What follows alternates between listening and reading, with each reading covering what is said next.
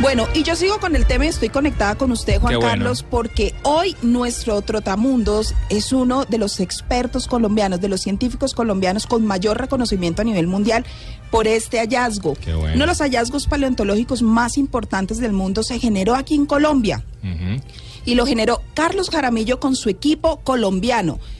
Y el nombre de esta especie es así, la Titanoboa cerrejonensis colosal. Esto más o menos se traduce como tremenda boa Tremenda gigante boa. que se encontró en este país. culebrón. Tremenda boa. Un Ah, culebrón, Un culebrón. culebrón, exactamente. No bancario, ¿no? No. Sí. Y es la boa más grande, la culebra más grande del mundo, de la historia del planeta, de que vivía aquí hace 60 millones de años y era del tamaño de un transmilenio. Tenía 15 metros Uy. y pesaba 100 kilos. Pues hoy está con nosotros Carlos Jaramillo, este investigador del prestigioso Instituto Smithsonian en Panamá. Carlos, muchísimas gracias por estar con nosotros en Blue Jeans.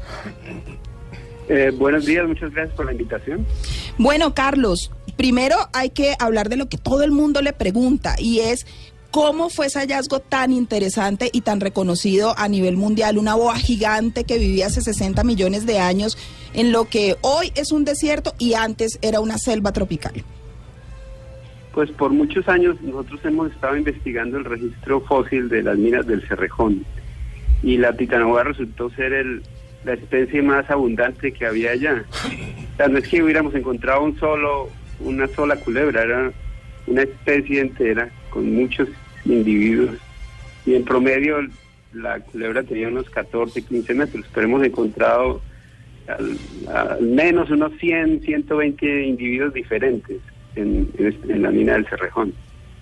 Bueno, ustedes encontraron, pero lo que encontraron fue una vértebra, se la llevaron, la guardaron, pensaron que era de otra especie y ¿qué pasó ahí?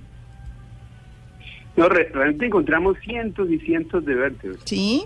Pero la, el, el primer, eh, la primera vértebra que encontramos no sabíamos bien qué era porque cuando usted lo compara con una culebra moderna que tiene unos dos o tres metros, el- la vértebra es súper pequeña, mientras que esta fósil era inmensamente grande. En el Museo Paleontológico de Villa de Leyva de la Universidad Nacional hay una réplica de esta serpiente, ¿verdad?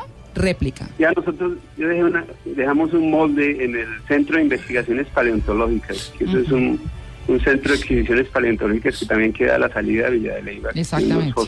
Ah, ese, ese fue el molde que se expuso la Titanoboa con el Instituto Humboldt y ya la dejaron ahí. No, nosotros hicimos un modelo a escala real Sí. que hicimos con el Instituto Humboldt y este modelo está en Albania, al lado del- de la mina del Cerrejón, donde el, el Cerrejón está construyendo un centro interactivo para que la gente pueda ir a ver los todos los fósiles del Cerrejón, que no es solo la culebra, pero hay unos, unos, unos cocodrilos gigantescos, unas tortugas de casi tres metros de largo, un, peces pulmonados de dos metros. Era un, un bosque tropical muy, muy productivo que vivió hace 60 millones de años. Entonces, el, la mina está haciendo este centro interactivo que espero que muy pronto lo puedan inaugurar. Y allá está este modelo a escala real de la Titanoboa.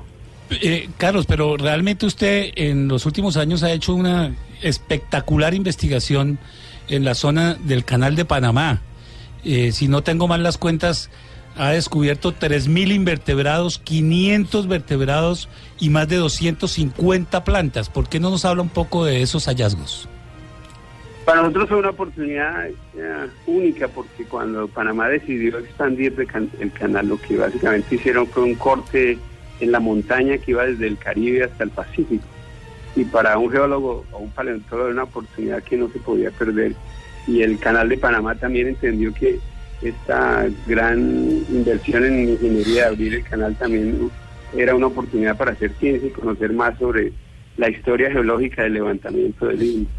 Así que durante los seis años que duró la expansión tuvimos un, un grupo muy grande de científicos, la mayoría colombianos, estudiando la geología y paleontología. Realmente fue una carrera contra el tiempo, ¿no? Mientras que en una parte estaban haciendo explosiones, en otra estábamos mirando la roca que había sido expuesta. ah, y así duramos estos seis años y encontramos una gran cantidad de fósiles, eh, eh, camellos, caballos, eh, también tortugas gigantescas. Camellos y Hasta caballos. un mico que, que vino de África. Y es- este mico es como el ancestro de todos los micos que hay en, en Sudamérica hoy en día. Qué interesante. ¿Y, y eso se, conser- se conservó, se perdió? ¿Eso qué va a pasar con todos esos? Pues es una cosa monumental, pues, como, como más de 3.000. Es, suena muy fuerte, ¿no? Ya se fueron, tenemos, todas estas colecciones están aquí en Panamá, algunas están en el Museo de Historia Natural de la Florida. Aquí en Panamá hay muchísimas réplicas. Usted puede, si van al, al Museo de la Biodiversidad aquí en Panamá, van a poder ver una colección de lo mejor que encontramos en, en- durante las excavaciones del canal.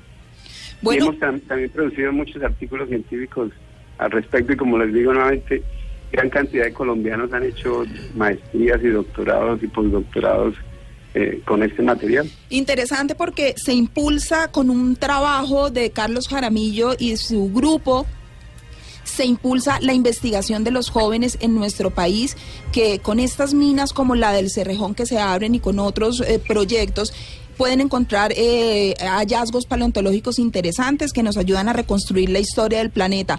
Pues Carlos, como lo decimos siempre en Trotamundos, nos sentimos orgullosos de su trabajo, de lo que está haciendo, el reconocimiento eh, y por supuesto de la ciencia que ustedes hacen y cómo permiten que otros colombianos hagan ciencia igual que ustedes. Muchísimas gracias por haber estado en- con nosotros en nuestro programa. Gracias por la invitación y solo quería decirle, decirle por último que estamos ya terminando un libro sobre la paleontología de Colombia que está, está, está, eh, diseñado para estudiantes de bachillerato y gente del común que no tiene ningún conocimiento en paleontología. Lo estamos haciendo con el Instituto Von Humboldt y de- la editorial Punto Aparte y espero que lo estemos enviando a la imprenta a final de este año y la idea es repartir un libro a cada colegio público de bachillerato por todo Colombia. Interesante. Interesante. podamos- Ahí estaremos pendientes de ese lanzamiento. Muchísimas gracias. Es Carlos Jaramillo, investigador del prestigioso Instituto Smithsonian en Oh. Panamá, colombiano. ¿Y qué tal ese aporte aquí de María Lourdes, María Clara? Descubrieron en el Cerrejón una culebra más grande que un Transmilenio. Eso me parece que es un dato interesante. Muy. Muy bien, pues chévere, María Lourdes. Sí, interesante. Gracias, 9 y 32.